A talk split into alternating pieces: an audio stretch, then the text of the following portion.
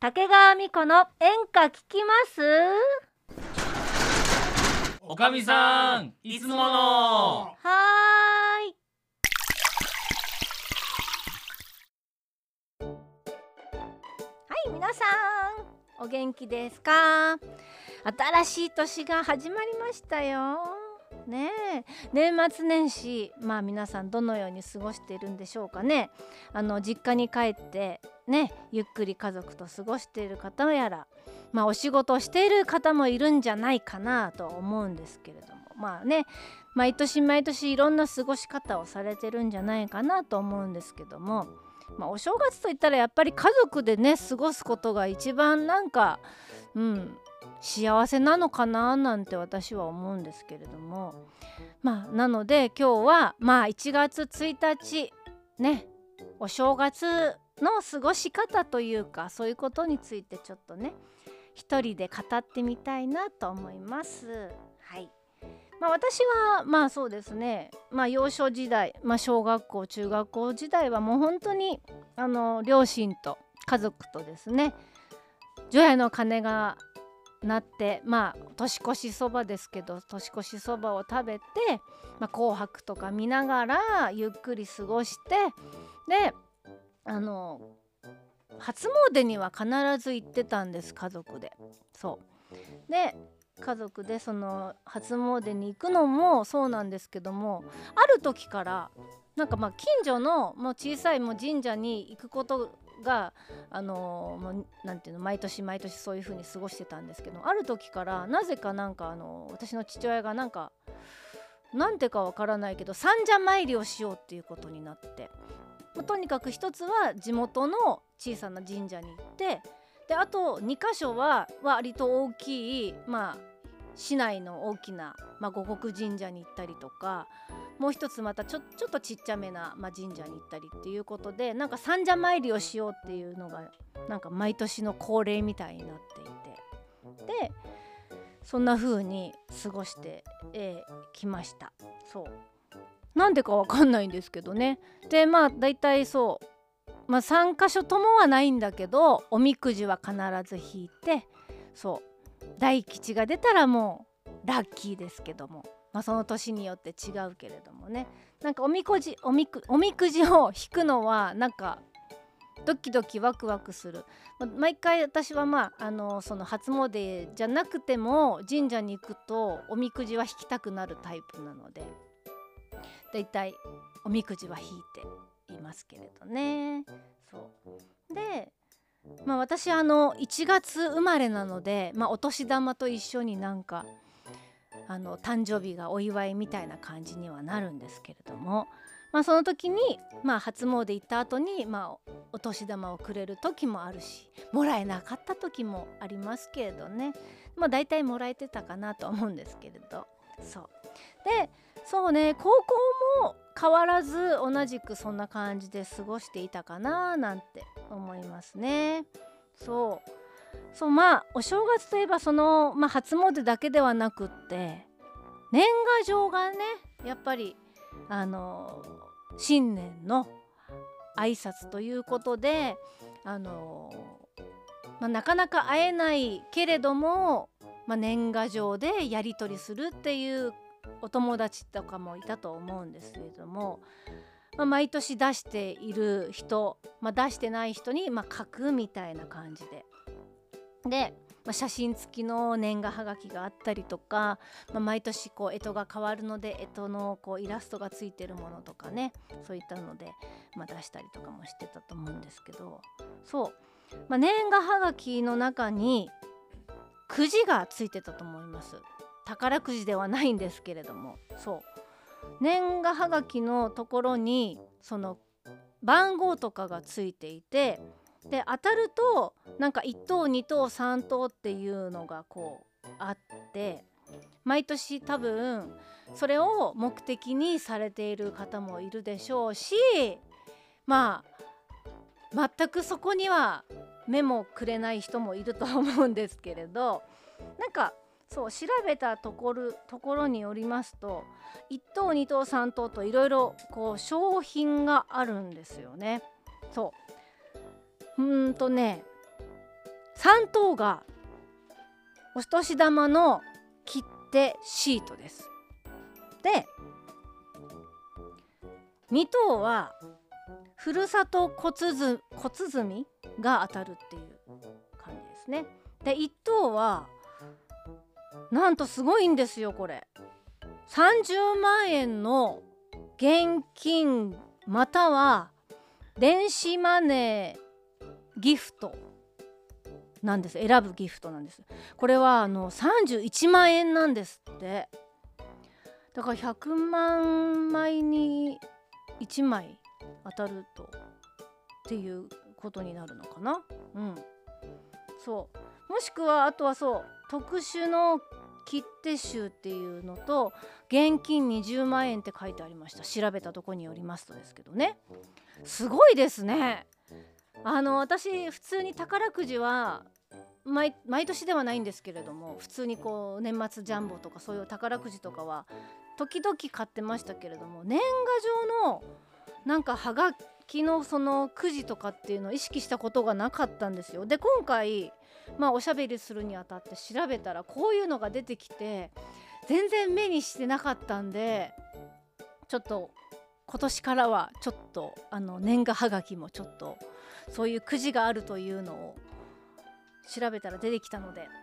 チェックしてみようかななんて思っておりますけれども毎年ねやっている方もいらっしゃるとは思うんですけれどもね。そう。そうなんですね。そう。であの私はまあ歌手修行の場として、まあ、長年住んできたところが、まあ、伊豆長岡で、まあ、何度もお話はしてると思うんですけども、まあ、そこで修行していた時の、まあ、年越しですけれども、まあ、そこではあのまあそこでもやっぱり年越しそばを食べて、まあ、初詣に、まあ、師匠と一緒に行ってで、まあ、先生からも、まあ、お年玉をいただいたりもしておりました。まあ、ドキドキしながらですけれどもね。まさかねもう師匠からなんかお年玉なんかもらえるとは思ってなかったですけどももらえた時にはもう本当にもうありがたい気持ちでいっぱいでしたけれども。だんだんでも大人になってくると子供の頃はねあのもらう側だったと思うんですけども大人になってからなかなかもらえないじゃないですか。だからよりなんか嬉しいですよね。逆にあのあげなきゃいけない立場になってきているとは思うんですけれどもね。そう。であのまあ話がいろいろ変わりますけれど。まあ、年末そのそこの歌手修行の場伊豆長岡であの修行してた時にやっぱ年末年始なかなか帰れないんですよ。広島に実家に。帰れなかったんですけど。であのお正月のやっぱお餅を準備しなきゃいけないわけですよ。でそこであのお餅をついたお餅をですね切らなきゃいけないわけですよ。まあ、その準備がなかなか大変だったんですね。まあ、大きさが長方形のサイズなんです。まあ、新聞紙新聞を広げたくらいのま大きさ超大きいんですけどそれをあの切らなきゃいけない作業があってで、まあ、ビニールが敷いてあるんですけどお餅の上に。で四角に切れるようにこう線がしてあってそれに沿って切らなきゃいけないんですけどそれがなかなかですね難しいわけですよ。非常に難しいんですよ。で切るコツとしてあのその包丁をお湯にこう温めお湯を温めてでそれにその温めた包丁で切ると綺麗に切りやすいんですよ。それをまあそこで初めて教わったんですけどそうするとまあ綺麗に切れるかなとは思うんですけれどもうなかなかねその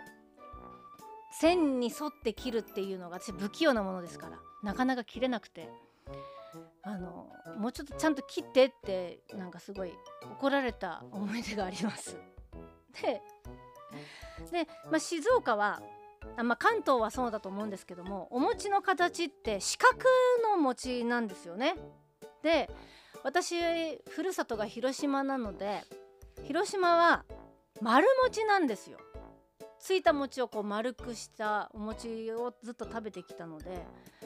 なんか餅の形がこんなに違うっていうのをそこでね初めて知りましたそうだからねなんかまあまあ餅は餅ですけれどもまああのそこでその関東と、まあ、西で餅の形が違うんだなっていうのをね知りましたけれどそうそうそう。それでまあいろいろその餅の話をしておりますが、まあ、東京でまあ静岡から一人暮らし東京出てきての一人暮らしをまあするようになりました、まあ、そこではやっとです。やっと。